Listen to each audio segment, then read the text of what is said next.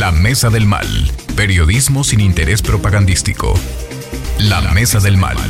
Desde el restaurante 1810, donde se genera la noticia. ¿Qué tal? Muy buenos días, ¿cómo están? Bienvenidos a la Mesa del Mal, transmitiendo desde 1810, la mesa más chacotera donde se genera la información. Gracias a toda la gente, el equipo de 1810 que nos deja transmitir todos los miércoles, nueve y media de la mañana en esta plaza de armas tan política y tan abrumadora de repente. Saludo con mucho gusto a los colaboradores habituales del lado de los rudos, Vanessa Garfias del PRD. ¿Cómo estás, mi querida Vane? ¿Cómo están? Todas y todos, no, pues nada más son todos, ¿verdad? Bendita entre los hombres. Muy bien, ¿y ustedes cómo les va? Yo creo que aquí en, en nuestro bello centro, centro histórico y pues muy, muy contenta de estar aquí con todos ustedes.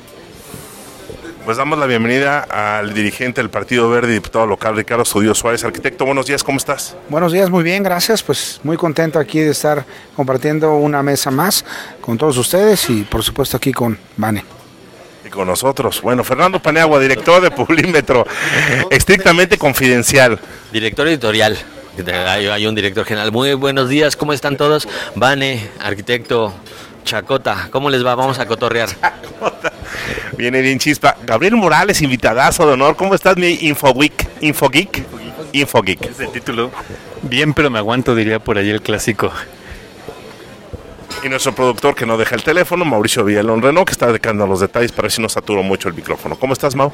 Hola Rafa, buenos días, con mucho gusto estoy aquí en la Mesa del Mal, en el restaurante 1810, en la grillerísima y legendaria Plaza de Armas y en el no menos grillero y legendario espacio gastronómico que representa, eh, de aquí sale toda la información. Oye, de los, de los avisos parroquiales, el que mucho se despide, pocas ganas tiene de irse.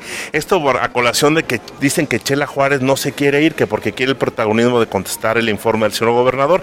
Y le vamos a preguntar al diputado local si hay acuerdo o no hay acuerdo para que Chela se quede unos días más. A ver, arquitecto, platícanos.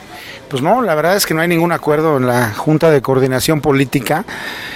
Eh, la realidad es de que las últimas sesiones que hemos tenido en el Congreso no han pasado por la Junta de Coordinación, que eso es muy grave.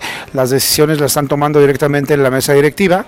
Este tema que salió en medios ayer y hoy, que se iba a extender solamente para contestar un informe, bueno, pues sí brinca un poquito, ¿no? No, no en lo personal, sino pues a todos, ¿no? Porque los acuerdos, perdón, los acuerdos de los periodos se votan, se, se deciden y se determinan mediante un acuerdo publicado previamente. Entonces no es de que, oye, me puedo quedar tres días más, cinco más. Sí se podría si hubiera un acuerdo dentro de la Junta de Coordinación. Se tiene que hacer un nuevo acuerdo, se tiene que votar en el Pleno y ya de ahí se derivan los días que pudieran ser, que ha habido casos que se extiende este un par de meses, tres meses más, o inclusive una reelección, pero todo tiene que ser por acuerdos, no, no puede ser de que si termina tu periodo no se respete, que esa es la inconformidad que yo viví ayer en el Congreso de muchos compañeros y compañeras complicado. Algo ibas a decir, Fernando, que estabas aquí. No, justamente era lo que le quería yo preguntar al, al, al diputado, si eh, estos acuerdos tendrían que eh, tomarse por mayoría del, de la Junta y eventualmente si se votaban en el Pleno, y, pero ya, ya lo aclaró él. Y también valdría la pena eh, tener claro si... qué valor legal tienen estos acuerdos, es decir, cualquiera se lo puede pasar por encima y decir, no, ahora yo me quedo tres días más, pues imagínate que Chacota, pues, Chacota, Chacota también en el Congreso, ¿no? Oye, ¿no estará buscando el protagonismo de Pedro Escobedo? Que anda, dicen que anda muy inquieta por buscar la candidatura de Pedro Escobedo no, Chela Juárez. Muy bien la última vez que fue presidenta municipal, nomás me acuerdo. Nada más no acuerdo. Sí, no, no terminó. Oigan, bueno, a ver, Vane Garfias, tu opinión acerca de este este tema porque está complicado, ¿no? Chelita se quiere quedar unos días más. Afán de protagonismo, ¿crees que se vale en la política? Desde tu ¿cómo ves? Yo creo que hay que analizar el, el, contexto que ella está dando. Digo, si hay que respetar, sobre todo si hay límites, si hay tiempos, pues yo creo que no hay que llegar a poner el, el desorden, que es donde se empieza nuevamente a pues a generar todo este tipo de controversias y más creo que dentro de la misma cámara que se está dando pues hay diferentes grupos políticos y yo creo que hay que acatarse, ¿no? Hay que acatar lo que marca la ley, lo que marca eh, pues lo, lo que corresponde a su periodo. Pero pues bueno, vamos a ver en qué termina esta linda o triste historia. linda, triste historia. Gabriel Morales, Infogeek. Infogeek. El, yo quisiera poner el acento en el que pues es importante que se respete la legalidad. O sea, vivimos un contexto no de los últimos cinco años, sino históricamente en el que la legalidad en México es un tema, o sea, tenemos una falta de cultura de la legalidad. Y si desde donde se hacen las leyes no se respeta, pues menudo mensaje le damos a la colonia de Menchacas. Y si los diputados les vale ¿Puedo decir groserías? Sí, claro. Tres kilos de... Tres kilos de... Tres kilos de cucurbitácea. Tres kilos de cucurbitácea sin pelar.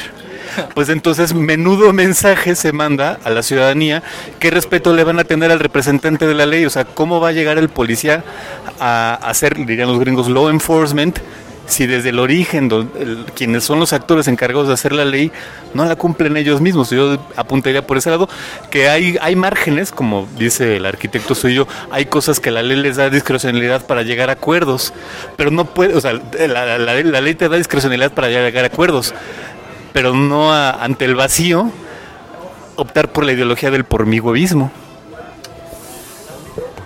Vamos a dejar tanto a Chele en paz. Cerramos contigo, Mau. Eh, sí, bueno, en el tema eh, me recordó alguien que quería que se quedara el, en la Suprema Corte de Justicia dos años más, ¿no? Eh, yo creo que lo que dice Gabo es cierto. O sea, como si tú donde haces las leyes no las respetas, ¿cómo quieres que respetemos al policía o al, entre ciudadanos? Es todo. Sí, sí, Ricardo. Termino con un comentario que creo que una cuestión chica se puede hacer grande. Ese es el, riesgo que estamos corriendo, porque se pudo haber planteado desde inicios de esta semana o la que entra antes de que vence el plazo, 26 de septiembre, donde se tiene que, eh, por ley, eh, cambiar la mesa directiva, porque no es cualquier cosa cambiar una mesa directiva, se tiene que someter otra vez al análisis, se va a la Junta de Coordinación, los partidos proponen quién quiere que encabece, quién va de vicepresidente, quién va de secretario número uno uno, secretario número dos, o sea, es toda una eh, actividad eh, muy importante eh, cada cambio de mesa. Entonces, yo creo que se pudo haber planteado para prevenir esto que hoy está sucediendo, que ya lo vimos en medios, que prácticamente explotó, ya con declaraciones del coordinador de Acción Nacional y con muchas este, voces que han ahí ya manifestado el hecho de que no están de acuerdo en que sin un previo acuerdo de la Junta y del Pleno se extienda Puede ser un día, pueden ser cinco o puede ser tres meses. El tema es que se cumpla lo que se estableció. Estaremos muy pendientes de este tema, Chela Juárez. Y vamos con el americanista más contento de la ciudad de Querétaro, que nos ha puesto un tema realmente para estudiarlo. Oiga, los informes de gobierno, realmente, informes onerosos, ¿cuánto se gasta? ¿Son necesarios? son eh, Y lo pongo aquí en la mesa porque también aquí están nuestros compañeros y amigos políticos. A ver, ¿el informe es necesario ah, de la magnitud que se hace ahora? Fernando, tú lo pusiste en la mesa, amigo. Sí, yo, yo planteaba la idea de... Eh, repensar la viabilidad primero, eh, después la utilidad de, estos ejercicios y tercero, eh, si son todavía ejercicios que vale la pena mantener, es decir, los informes de gobierno se pensaron inicialmente como un ejercicio de transparencia. Hoy tenemos ya una ley de transparencia que obligaría a las autoridades a, ejercer este, este, o trabajar detrás de una vitrina eh, muy, muy eh, visual en la que podamos enterarnos de todo lo que hacen, en qué se gastan el dinero, etcétera, etcétera. Eh, si hoy tenemos ya esta realidad, ¿qué, qué utilidad tenemos o, alcanzamos con estos informes cuando lo que vemos, en el caso de ayer, ¿no? en San Juan del Río, una serie de enunciados de qué es lo que hemos logrado, pero no vemos, difícil, difícilmente vemos un autoanálisis, difícilmente escuchamos un intercambio de ideas con o, los cabildos o con los diputados. Eh, bueno, en el caso del gobierno federal, no solo en este, sino en gobiernos anteriores, en donde solamente entregan ya el, documento entonces tenemos que leerlo para enterarnos qué es lo que dice el informe, ya no hay un informe real en donde se exprese y se diga, hicimos esto. Eh, es decir, yo sí creo que ya estamos pensando o ya estamos viendo un ejercicio obsoleto que debería o modificarse o desaparecer eventualmente. ¿Junto con las glosas? No, no, no. Las glosas sí es un ejercicio de transparencia. Siempre y cuando realmente sea eso, un ejercicio de transparencia, ¿no? ¿Qué pensamos acerca de eso, Vane? Por ejemplo, ¿tú estás de acuerdo en este ejercicio que se haga de transparencia o que siga haciéndose los informes de los alcaldes, por ejemplo, en este caso? Bueno, de entrada creo que la rendición de cuentas, como bien lo establece Fer, digo, es, es algo que debe de, de, dar certeza, ¿no? Digo, y más a un funcionario público, pues le da esa certeza de verificar que lo que ha hecho a largo de su periodo, pues realmente se, se esté dando, ¿no? Eh, yo creo que aquí lo que pondría en la mesa es la forma, que sí efectivamente ya se ha causado y se ha vuelto muy obsoleto el tema de si van a un evento y pues nos echamos ahí hora y media escuchando los avances que ha hecho un alcalde. Exactamente. Eh, yo creo que pues sí, tal vez funciona como un medio de publicidad para el funcionario que lo está haciendo, pero realmente qué tanto lo siente la ciudadanía, ¿no? ¿Cuál es el, sentir de la ciudadanía o la utilidad que ellos dicen que realmente sí se está sintiendo, ¿no? Porque pues tú sales a la calle y tal vez el sentir de la ciudadanía es pues solo gastan y gastan y gastan y aquí pues seguimos igual.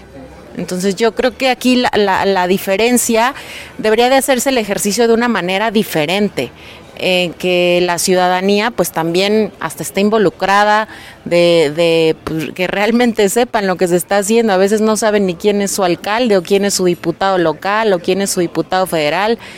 Eh, y ya no nos vamos más allá, ¿no? Yo creo que la, la, ausencia y la carencia de la ciudadanía por estar inmiscuidos en los temas que implican de gobierno, pues es algo que debemos de hacer algo diferente para llamarlos. Y aún más cuando hay un informe eh, de alguna autoridad pues creo que se ha quedado totalmente en lo obsoleto, vemos y vemos y te reparten los volantitos de ver que ahora hizo una obra aquí y construyó esta escuela, pero ¿qué tanto es útil? Yo creo que aquí podría ser entre los observatorios ciudadanos, hay algo que me llamaba mucho la atención, que los observatorios ciudadanos también hacen este, este mismo escenario a los alcaldes y a los diputados. En lo particular, el observatorio ciudadano que tenemos en, en, en Querétaro, me llamaba la atención que hacen y le dan como parámetros a los alcaldes dentro de diferentes rubros para ver qué tan calificados están en su municipio y también qué tan calificado el alcalde puede empezar a ver o dónde está su deficiencia. Creo que el tener también a los observatorios y hacerles caso en lo que en lo que te están dando de resultados, eso podría ser algo muy interesante. Tengo entendido que algunos y algunas alcaldesas también hacen hacen uso de esto, ¿no? Pero yo quisiera ver qué tan efectivo funciona este observatorio para, para dar que, ya el, el, índice de rendición de cuentas 100% eh, factible, pues el que, el que realmente la ciudadanía tenga, tenga bien dar. Esa sería mi opinión.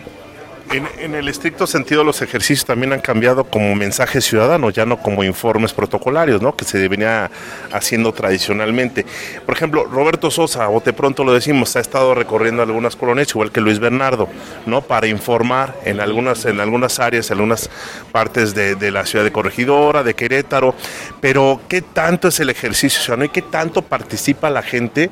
Aquí saludamos a Sergio Valleres Flores cronista deportivo, ¿cómo estás? Ricardo, eh, en el tema igual de, de, los mensajes ciudadanos y en el tema igual de la glosa, se supone que la glosa es representando las diferentes fuerzas políticas, pero hemos visto en las últimas, en las últimas ocasiones, ya tenemos sobre amarillo, Mauricio lo tiene en sus manos, oh, muy bien, eh, ¿qué tanto? Porque hemos visto que también salen las glosas tersas, ¿no? Salen tersas las glosas y no hay increpancia y todo sale muy bonito. A ver, desde tu punto de vista, arquitecto, por favor, si eres tan amable. Mira, yo, gracias Rafa. Yo creo que, y coincido con lo que dijo aquí Vane, eh, haría algunos comentarios con el tema de los informes. Primero, ¿a quién le llegan? ¿A quién van dirigidos realmente? Esos grandes eventos que vemos, que los municipios organizan, que los gobiernos organizan, que los propios legisladores organizan, ¿realmente le están llegando a la ciudadanía o no? Ese es un primer cuestionamiento. Con lo que decía Fer, mira, nosotros estamos obligados, cualquier persona que ocupe un cargo público, por ley tienes que informar una vez al año tus trabajos. Eso no quiere decir que tengas que hacer un show para seguir promoviendo eh, tu propia figura política.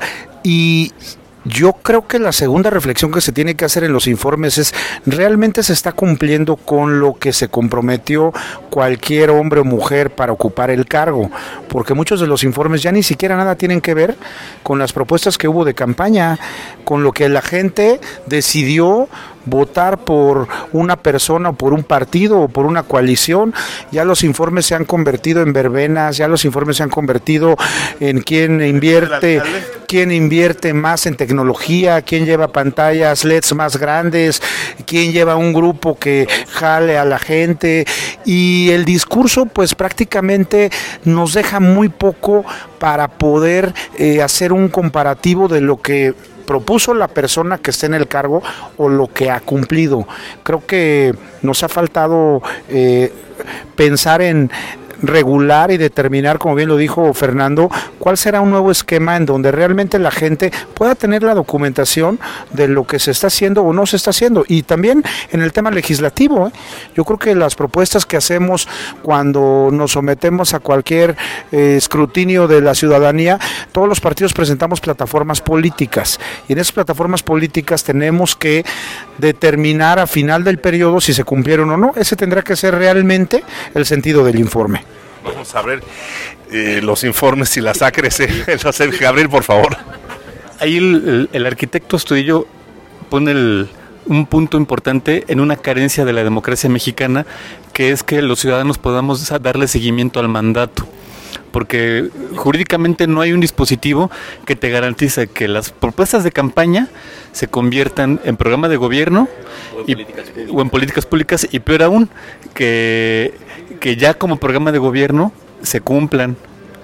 Entonces, eh, básicamente hay una total hay un montón de, de, dispositivos legales inconexos que sí te dicen tienes que tener una plataforma electoral y, pero no hay nada que te obliga a que tu publicidad en campaña esté conectada con tu plataforma electoral. Y, y no hay nada que te obligue a que esa plataforma del que ganó se convierta en un mandato de quien va a gobernar. Este, y, si, y mucho menos si cumple. Entonces todo esto termina creando un terrible desencanto hacia la democracia porque los partidos dicen lo que se les da la gana en su, en su campaña, hacen lo que se les da la gana en el gobierno y, la gente pues percibe de la, de la, democracia que es algo que no funciona, que, que es pura palabrería.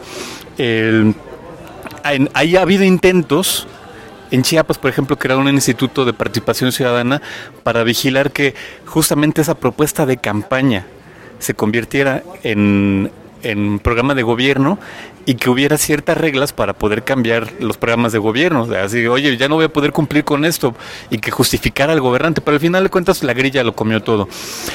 Y hay que modificar también el tema de las plataformas electorales, porque nada la regula. O sea, tú puedes llegar como partido político, el Instituto Electoral del Estado de Querétaro te dice, tienes que presentar tu plataforma de pantalla, pero no te dice nada, mínimo. Puedes llegar con una hoja en blanco con tres garabatos hechos por un párvulo y ya cumpliste con el requisito de procedibilidad sí. para entregar tu, tu plataforma electoral. Entonces ha habido casos este, que los partidos entregan eh, plataformas electorales para Querétaro en las que se habla de puertos en las que ah, vamos a promover la, la, este, la actividad portuaria. Así que espérate, en Querétaro no tenemos mar. Puerto seco. Puerto, puerto en sus sueños húmedos, ¿no? Anda desatado Gabrielito Morales, ¿eh? Sal. Es que lo enaltece Mauricio, pues es que le di, le da cuerda. A ver, Villalón, por favor. Bueno, rápidamente porque se nos va el tiempo y además tenemos más temas. Eh, rápidamente, y si no extendemos un poquito, extendemos un poquito. El informe de gobierno, a mí yo soy el mayor de todos los que están aquí. Eh, el informe de gobierno al principio era un ritual. A mí me tocó ver, imagínense, todavía no nacían, al presidente Luis Echeverría dando su informe de gobierno. Uh -huh. Seis horas o más hablando, interrumpido por aplausos pletórico de aplausos. Entonces este ritual y después era el besamanos, ¿no? De que pasaba. El presidente. Que sí, que pasabas a saludarlo y te tomabas la foto y los abogados tenían la foto de, con el gobernador o con el presidente. Yo creo que la cuestión va, a evolucionar, también lo dijo Ricardo, eh, es por ley que tienes que informar, pero la evolución de todo también arrastra la política y los informes ya, eh, ya todos los días, bueno, se supone que hay plataformas de transparencia en donde tú puedes ir viendo programa de gobierno, resultados, gastos, etcétera. Yo creo que esto tendrá que evolucionar a que todos los días eh, la gente, y además también otra cosa, el interés de la gente por estar enterado, ¿no? A mí qué me importa lo que digan, si son unos rateros y la canción. Pero el ciudadano bien informado también tendrá que evolucionar y si de verdad le preocupa el Estado que guarda el Estado, tendrá que estar pendiente de la tecnología y ahí se puede informar. Hay muchos mecanismos pero yo creo que más que nada actualmente los informes son justamente una plataforma de difusión de la figura política. Rafa. Te, como que te vi con así como la, ¿qué ibas a hacer un comentario así sí por favor adelante arquitecto eh, yo creo que coincido con lo que dice nuestro productor Mauricio y amigo tienen que haber números claros en el tema de los informes. O sea, si alguien propone en un municipio acabar con un cierto índice de pobreza, pues que lo muestre.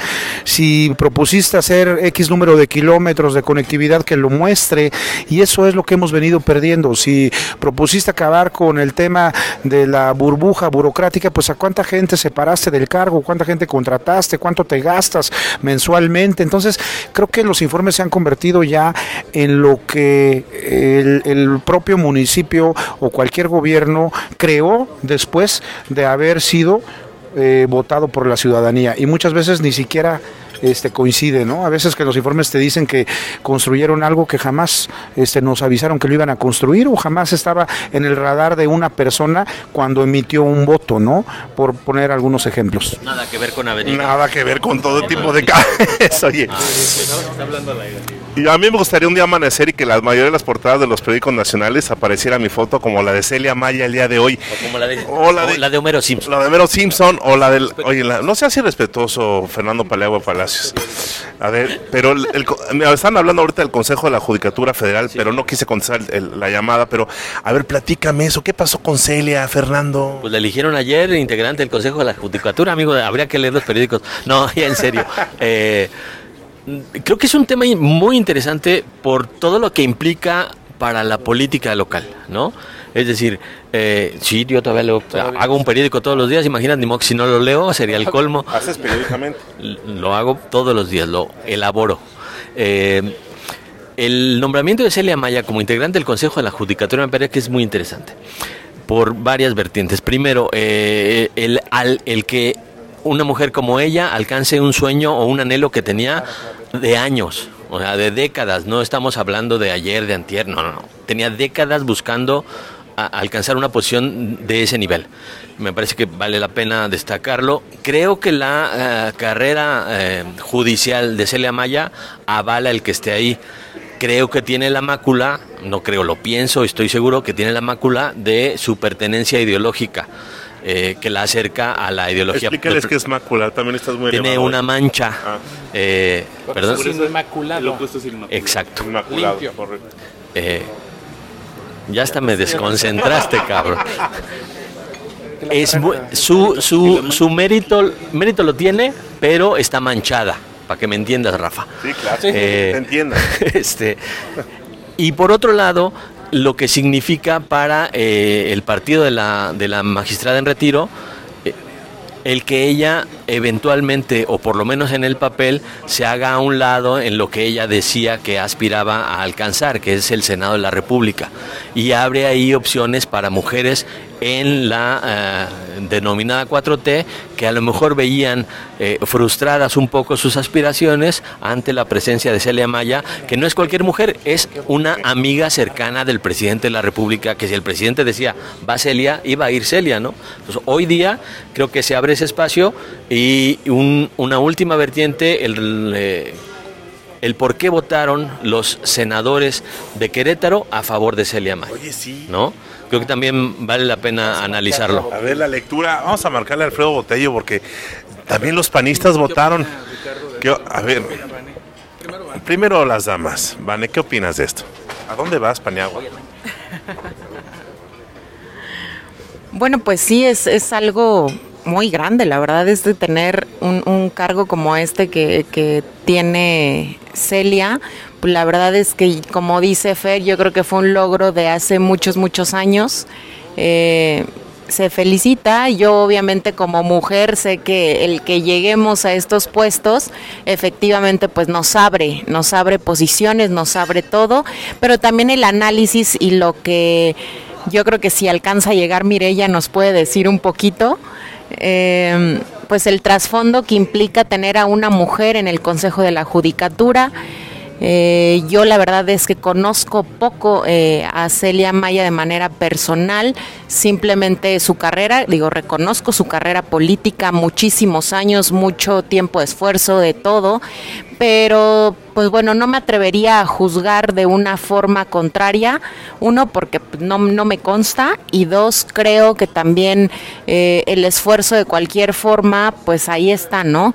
Vamos a ver también qué, qué es lo que pasa porque sí creo que todos teníamos en el entendido de que ella se enfilaba para lo, lo, lo que implicaba el Senado, para Morena ahora abre una posición más a las mujeres que están en Morena. Entonces yo creo que pues vamos a ver qué pasa y sí, por supuesto celebro que una mujer independientemente vamos a ver qué es lo que logra en el Consejo de la Judicatura, que realmente tenga esos beneficios en pro de todas las mujeres, que es lo que nosotras más aspiramos y lo que más decimos, y una mujer como ella que creo que debe de tener bien marcada la bandera de, de izquierda, en pro de las mujeres y ojalá, ojalá que ponga pues la bandera muy en alto y sobre todo el, el tema del género. Gámolo, nada más para poner en contexto y por obviedad del caso, explicar rapidísimo en 30 segundos cuál es la importancia del Consejo de la Judicatura Federal, por favor. Pues básicamente el, el Consejo de la Judicatura Federal es como la gerencia en, del, del, Poder Judicial, los que ven los ascensos de personal, quienes vigilan la actuación de jueces y magistrados, porque el, el, la Suprema Corte de Justicia, las salas, pues son órganos jurisdiccionales, o sea, los ministros se juntan en la Suprema Corte para decidir temas de justicia. Pero cada ministro es una sala. Este, cada, pueden tener su propia sala, pero quien administra, quien, quien mete disciplina, para eso está el Consejo de la Judicatura, para administrar este, los ascensos de personal, los miembros, eh, la vigilancia, quien, quienes sancionan, por ejemplo, a los magistrados eh, de tribunales en los estados que han cometido nepotismo o distintas cosas, los castigan en el Consejo de la Judicatura. Y aquí en Querétaro, pues también hay, hay un Consejo de la Judicatura. No menor el tema, ¿eh? De Celia. No menor el tema. Arquitecto Ricardo Estudio, desde tu visión, en la llegada de Celia. Ah, damos la bienvenida a nuestra amiga Mireya Fernández. ¿Cómo estás? Bienvenida a esta mesa. Viene corriendo. Estás pidiendo una herradura tan temprano, Peneagua. Nada más te saludamos con mucho gusto. A ver, ¿cómo estás, Mire, primero? Hola, hola, muy buenos días. Aquí llegando un poquito tarde, tarde, perdón, pido una disculpa, pero el estacionamiento estaba full. Este, pues qué padre empezar así la mañana. Le damos la voz al diputado. Hasta por cinco minutos, arquitecto. No, ya vi que, espérame, es que lo que no me gusta de Rafa es que cada vez va más para abajo. 30 segundos, 20, 10, ya, ya, ya. Es que me está apurado el productor. Mira, productor. No, a ver, yo creo que sin duda es un logro las eh, cartas credenciales las tiene obviamente la magistrada en retiro en toda su experiencia en conocimiento en todo lo que tiene que ver con el poder judicial yo creo que ayer el hecho de que le hayan eh, decidido los senadores 71 votos a favor, 31 en contra, pues es una decisión contundente, ¿no? Yo creo que aquí en, en lo que tiene que ver con su elección no vale hacer grillas porque, bueno, pues ahí está en la votación eh, con prácticamente más del doble, ¿no? Yo sí creo que eh, la magistrada en retiro Celia cumple con la expectativa que hoy le encomienda ese cargo, un cargo irrenunciable, por cierto, por el periodo en el que va a estar. Y qué bueno que haya llegado al, al, objetivo que se había trazado y lo más importante, que no fue una decisión de ella personal, sino que el Senado de la República es quien la elige y eso no se nos puede olvidar ni, ni poner a un lado. No son cargos de, de dazo, no son cargos que uno llega por medio de el impulso de una persona o de uno mismo, sino que ahorita seguramente van a abrir el tema, ¿no? ¿Por qué los senadores de otros partidos votaron? Pues porque es una persona que ha demostrado el conocimiento en el Poder Judicial y que ahora su nueva encomienda de tener y generar esa autonomía del Poder Judicial, de las personas que ahí trabajan, incluso los jueces, etcétera, pues lo va a hacer bien. Yo creo que va a ser un, un logro el, el hecho de que Celia esté ahí. A mí me da mucho gusto por ella. Ese era mi comentario. ya desde tu visión, ¿qué opinas de la llegada de Celia también al Consejo de la Judicatura Federal? Pues en primer lugar felicitarla, creo que es un logro muy importante eh, como mujer, como queretana y como una experta ¿no? en todo el tema judicial. Como yo coincido con el diputado Astudillo, tiene todo el expertise, todo el conocimiento, todas las competencias para, para el cargo y creo que eh, pues es, es un, un privilegio también que, que como mujeres estemos alcanzando esos escaneos tan altos y que es importante la mirada de una mujer en esos espacios. Entonces, pues felicitarla, apoyarla y sentirnos orgullosas de todo lo que se ha logrado con la lucha, con el movimiento y con la modificación de las leyes para que esos escaneos también tengan eh, perspectiva género. Muy contenta, la verdad no deja de ser interesante la carrera en el Poder Judicial que ha hecho Celia Maya y bueno, pues ahí están los resultados. Vamos a un tema rapidísimo, estamos prácticamente a punto de concluir en la ronda de conclusiones, mis queridos amigos, unos, vamos unos 10 minutos. Nos llama poderosamente la atención y algo que se mencionaba hace unos días, un proyecto tan ansiado en el tema de la movilidad en, el, en Querétaro, que tiene que ver una, la participación de la Ciudad de México y la, la gran megalópolis que es la Ciudad de México con Querétaro, es el proyecto del tren interurbano, no es interurbano porque es un tren que lo han tachado de, entre urbes, pero pues tan ansiado y tan platicado y, tan manoseado el tema del proyecto, hay que decirlo así, pero yo lo pongo en la mesa y quien también lo quiera compartir, la viabilidad, me gustaría que el maestro Gamolo, este, Infogeek, también nos diera su opinión. Este tema del proyecto del Tren México Querétaro, sí, no, la viabilidad y los costos sobre todo y la, la temporalidad. Mm, pues para este sexenio pues ya no fue. ya para que sea un proyecto público para este sexenio federal, pues no. Entonces, ahorita pues va a pasar como con otros sexenios que simplemente la expectativa de ahí viene, ahí viene el famoso tren, pero ya no, no va a ser una cosa. La esperanza que se pueda ejecutar independientemente de los gobiernos políticos es que lo asuma Kansas City, que le echaron el balón de que hiciera los estudios. Si Kansas City le ve como una unidad de negocio, y ve viabilidad de quitarle algo de mercado a, voy a decir aquí marcas, a ETN y Primera Plus, puede que sea, porque mercado hay, o sea, tenemos una carretera 57 saturada, con la siniestralidad más alta del país, eh, y, va a llegar un momento en el que sea eh, en costo-beneficio mejor irte en avión a la Ciudad de México que en carretera, porque hay accidentes todos los días sí o sí, que hacen que trayectos a la Ciudad de México se conviertan no de tres horas, sino en cinco o, más.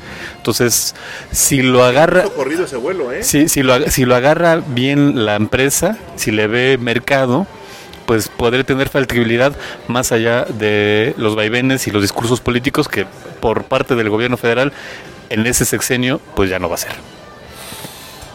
Arquitecto. Bueno, yo mi primer reflexión en ese tema sería, ¿qué estará pensando ahorita Marcos Aguilar? Porque él fue uno de los principales detractores de ese proyecto, como cuando dice, como dijo Gabriel, era una propuesta de campaña de un expresidente. Y había un estudio de más de dos años y medio de una compañía asiática que estaba dispuesta a invertir y llevar a cabo todo lo que tiene que ver con la infraestructura, todo lo que tiene que ver con el tema de movilidad, y se, se vino para atrás por cuestión política, por cuestión de grilla, por cuestión de que se iba a afectar el punto de salida de aquí en el estado de Querétaro, en la cañada, que no estaba suficientemente la, la infraestructura, ¿no? Entonces, son de las cuestiones increíbles que mi reflexión sería qué estará pensando ahorita, ¿no? Que con, con lo que ha sucedido en las 57 accidentes, tráfico intransitable, asaltos, este, balaseados, cuando nos tocó ver en la mesa del mal ahí que a, a un queretano ahí lo balasearon con su hija enfrente. Entonces, yo sí creo que hay que hacer reflexiones de que la política tiene que ser siempre a favor de los ciudadanos y no solamente para llevar agua a tu molino. Hoy estamos viviendo, como bien dijo Gabriel, un tiempo ya muy apretado para que realmente se pueda realizar un proyecto ejecutivo y con un análisis puntual de lo que venga a, generar un, un tren rápido México-Querétaro, pero no descarto que pueda ser retomada la propuesta por la próxima presidenta de México, que no tengo la menor duda que va a ser Claudia Sheinbaum, y que pudiera ella eh, retomar este proyecto México-Querétaro a favor de todos los queretanos. ¡Oley! Oye, déjame decirte. Oye, a mí ya se armó aquí la polémica. Hay que hacerlo en video ya por para las caras que ponemos. Oye, pero, pero bueno, es un megaproyecto, no es con cualquier bastón de mando, ¿no? Porque creo que hasta se lo van a quitar el bastón de mando. Vane, tu opinión. Pero simbólicamente. bueno, definitivamente sabemos que la carretera México-Querétaro es una de las más peligrosas. Digo, a nivel federal está catalogada como una de las más peligrosas en el tema de seguridad, en el tema de los accidentes. Y aparte sabemos que es una carretera que queretanos y yo creo que todo mundo que pasa por ahí la odiamos y la detestamos por el tiempo que haces y porque siempre se está reparando, ¿no? Yo creo que eso no es de ahorita y tiene muchísimo tiempo que lo vemos y que definitivamente se tiene que hacer algo, algo diferente. Coincido, eso sí, que creo que ahorita ya no sería un, una temporada viable. Em, de por sí vemos que este tema lo han tocado muchísimos, eh, inclusive lo que decía, lo tocó Marcos Aguilar en su momento. Han habido propuestas de campaña de muchísimos candidatas y candidatos en su anterioridad, pero nunca se ha prestado a dar un análisis concreto de qué tan viable es. Viable en todos los sentidos, porque tenemos un problema grave. Y yo creo que traer un problema peor, pues no sería una, una solución, ¿no? Yo creo que esto implica muchísimo, muchísimo tema, eh, no solamente de, de una autoridad, sino de todas y todos. ¿Por qué? Porque al final, si este proyecto va en beneficio de, todos nosotros, pues tiene que aportar y sí, definitivamente algo se tiene que hacer con esa carretera. Sabemos que es el cruce de muchos estados, pero definitivamente yo creo que pues, les ha quedado corto. Digo, yo no he visto a ningún mandatario, a ningún funcionario que le haya metido totalmente y creo que se necesita aparte el, el apoyo federal, estatal, como va. Entonces yo creo que esto no es nada más algo de vamos a hacerlo, sino que se tiene que tomar una buena discusión, un proyecto, un proyecto que realmente sea viable y no dejarlo nada más a esas obras que van y impactan y ponen su nombre, sino que yo creo que sí tiene que ser algo tomado realmente a fondo. ¿Por qué todo el mundo le saca la vuelta al tren? A ver, Gamolo. a Mireya, a ver. ¿Por qué le sacan la vuelta del tren? No, no es algo que no entiendo. O sea, si Porfirio Díaz tuvo la visión de hacer toda la vía férrea en el país, cuando es el transporte más económico, más seguro, que no contamina y que eh, tiene mayor acceso de, vía, ¿no? Entonces, no es algo que, que no entiendo en qué momento eh, se les ocurrió quitar este, este, este transporte, que es el, el, el mejor eh, por eso los, los países eh, desarrollados tienen este transporte como prioridad. Y yo creo que ese, ese estudio, como bien lo decía Ricardo, ya está. Entonces solo es de retomarlo y creo que sí o sí se tiene que hacer. El presidente ya ya ya inició esta esta pauta, ¿no? Con el con el este transoceánico, con ahora con la, el pequeño el que el, el, tren Maya, el, de Toluca. Entonces, yo no, no, no veo eh, complicado, la verdad, que se tome la decisión. El estudio está, eh, tal vez queda algo, aunque sea un poquito de infraestructura de lo que ya había, ¿no? Que, que había este, este tren de pasajeros en, en Querétaro. Y la otra es que pues siga la presidenta, la nueva, la señora presidenta este, Claudia Sheinbaum, este, con esta, con esta, este, con esta tendencia del presidente Andrés Manuel de eh, retomar este de retomar este, este transporte tan importante para el desarrollo de la movilidad y también del, del, transporte este, logístico en Querétaro. Es súper necesario que se haga. Bueno, nada más fueron seis párrafos. Este, seis párrafos. Nada más vamos a la ronda de conclusiones de los seis párrafos. Este, vamos, Vane, vamos a concluir los temas que abordamos eh, para, para cerrar ya esta mesa del mal del día de hoy. Pues bueno, en conclusión, yo creo que el, tema relevante, y, no me lo dejará mentir Mireya, yo creo que felicitamos muchísimo a Celia Maya por su designación. La verdad es que comentábamos ahorita, pocas mujeres llegan a esos encargos. Y sí, definitivamente pues vamos a ver que lo haga, que lo haga corresponsablemente y pues bueno, en los otros temas esperemos que, que por ahí se resuelva todo el tema de la legislatura, ya el diputado nos estará informando y pues seguiremos pendiente de todo. Muchísimas gracias. Pues al igual que, que, Vanessa, ¿no? Coincidimos en felicitar y congratularnos porque una mujer haya llegado a ese lugar y estamos seguras de que, de que lo hará muy bien. Le encargamos a la, a la magistrada retirada que, que vea mucho por la agenda, eh, con, con, perspectiva de género en, en, en, lo que le toca y eh, pues que, que, sigamos adelante con estos proyectos, sobre todo el, el, del tren, que se haga, hay que empujar los queretanos a solicitarlo, ¿no? a exigirlo, porque no, no, también es necesario y nos lo merecemos. Arquitecto, tus conclusiones, por favor. Gracias. Bueno, pues yo ya felicité y manifesté que estoy muy contento por el cargo de Celia. Creo que será eh, una gran mujer que va a velar por la autonomía del Poder Judicial. Y en el tema de concluir con con lo del tren rápido, bueno, pues solamente dejar aquí una reflexión final. Si el presidente de la República hoy pudo conectar cinco estados con un tren rápido y con el tren Maya, que va a generar una derrama económica y una satisfacción a la ciudadanía para poder interconectar cinco estados, estamos hablando de cinco estados, el conectar dos estados yo no le vería problema si se puede eh, que se lleve a cabo mediante un estudio técnico, justificativo, ejecutivo y que el gobierno próximo de la cuarta transformación sin duda podrá ser eh, un pionero en llevar a cabo estos proyectos aquí. Estaremos el viernes pendientes del informe de Juan Guzmán. Pan Verde estará dando su informe. Fernando Paniagua, uh. conclusiones. Hoy no estuvo tanto el frente amplio, la más tu frente y mi frente estuvieron aquí. y además son muy, amplias. no me discrimine, eh, por favor. Eh, a ver, eh, coincido en el tema eh, en el tema de la magistrada en retiro Celia Maya. Creo que es una su carrera la avala sin duda. No me cabe duda el valor extra que le da el ser mujer también hay que reconocerlo. sigo pensando que traigo ahí mi duda por su su cercanía ideológica y espero que me haga quedar mal y, no la veamos reflejada en su toma de decisiones. Eh, en el tema del tren, me parece que eh, no solo hay proyecto, hay incluso manifestación de impacto ambiental concluida y publicada. Eh, que ya se hizo en el sexenio de Enrique Peña Nieto. y, de,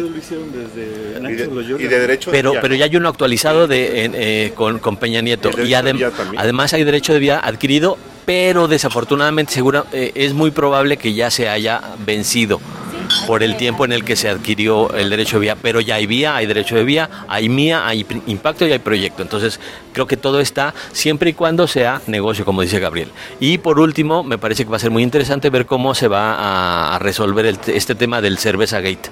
El Chela Gate. Amolo, siempre serás bienvenido en esta mesa del mal y me da mucho gusto que siempre serás bienvenido, Gabriel. Gabriel Morales, Infogeek. Pues conclusiones. Ah, conclusiones. ¿Y ahora qué quieren que diga? No, pues el, este, seguiremos al pendiente del Chelagate. Ojalá se lleguen a acuerdos y no a la ilegalidad.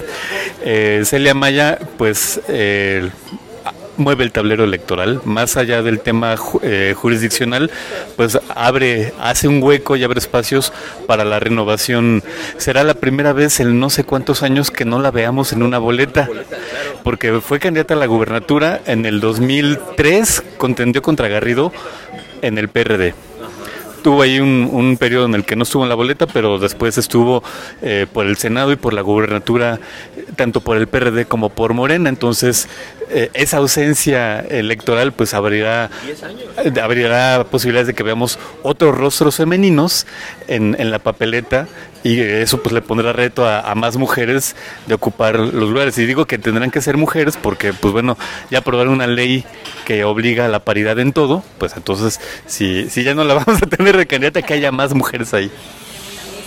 Mauricio Bielonero, productor. Gracias. Bueno, pues en el tema del tren, y este, yo espero que la próxima presidenta Xochitl Galvez. ¡Ah! no, nada más para ver qué cara. Oye, oye, es que, es que es para ver las caras, porque. Para ver las otras. Para otras caras, ¿no? Para ver las caras. No, no, no yo soy el productor. es el productor. Dijo Bora yo respeto. Gracias a todos ustedes, muchas gracias por haber asistido. Te vi con ganas de decir una, peque una pequeña cuña, arquitecto. Nada más una pequeña apuesta con Fer, que es muy americanista. Hoy el América no gana aquí en Querétaro contra Gallos Blancos. ¿Qué le quieren poner? Pues una comida para todos. Oley, gracias a todos ustedes. Fue la mesa del mal. Ah, a ver, Gabriel, perdón. Hay alguien más que dio una comida. El señor Villalón por el 25 aniversario de Incro. Sí. Ah, sí, ah, sí no la debe. Sí. Felicidades, Mauricio. Y a todo el gran equipo. Esta fue la Mesa del Mal. Muy buenos días, transmitiendo desde 1810. Nos escuchamos la próxima ocasión y ojalá el señor Botello ya venga, porque si no le ponemos NA y puede haber sanción. Gracias. Muy bueno. Desde el restaurante 1810, donde se genera la noticia, el análisis de los temas de actualidad, el debate desde el punto de vista más crítico y el chacoteo intenso. Esta es La Mesa del Mal, el podcast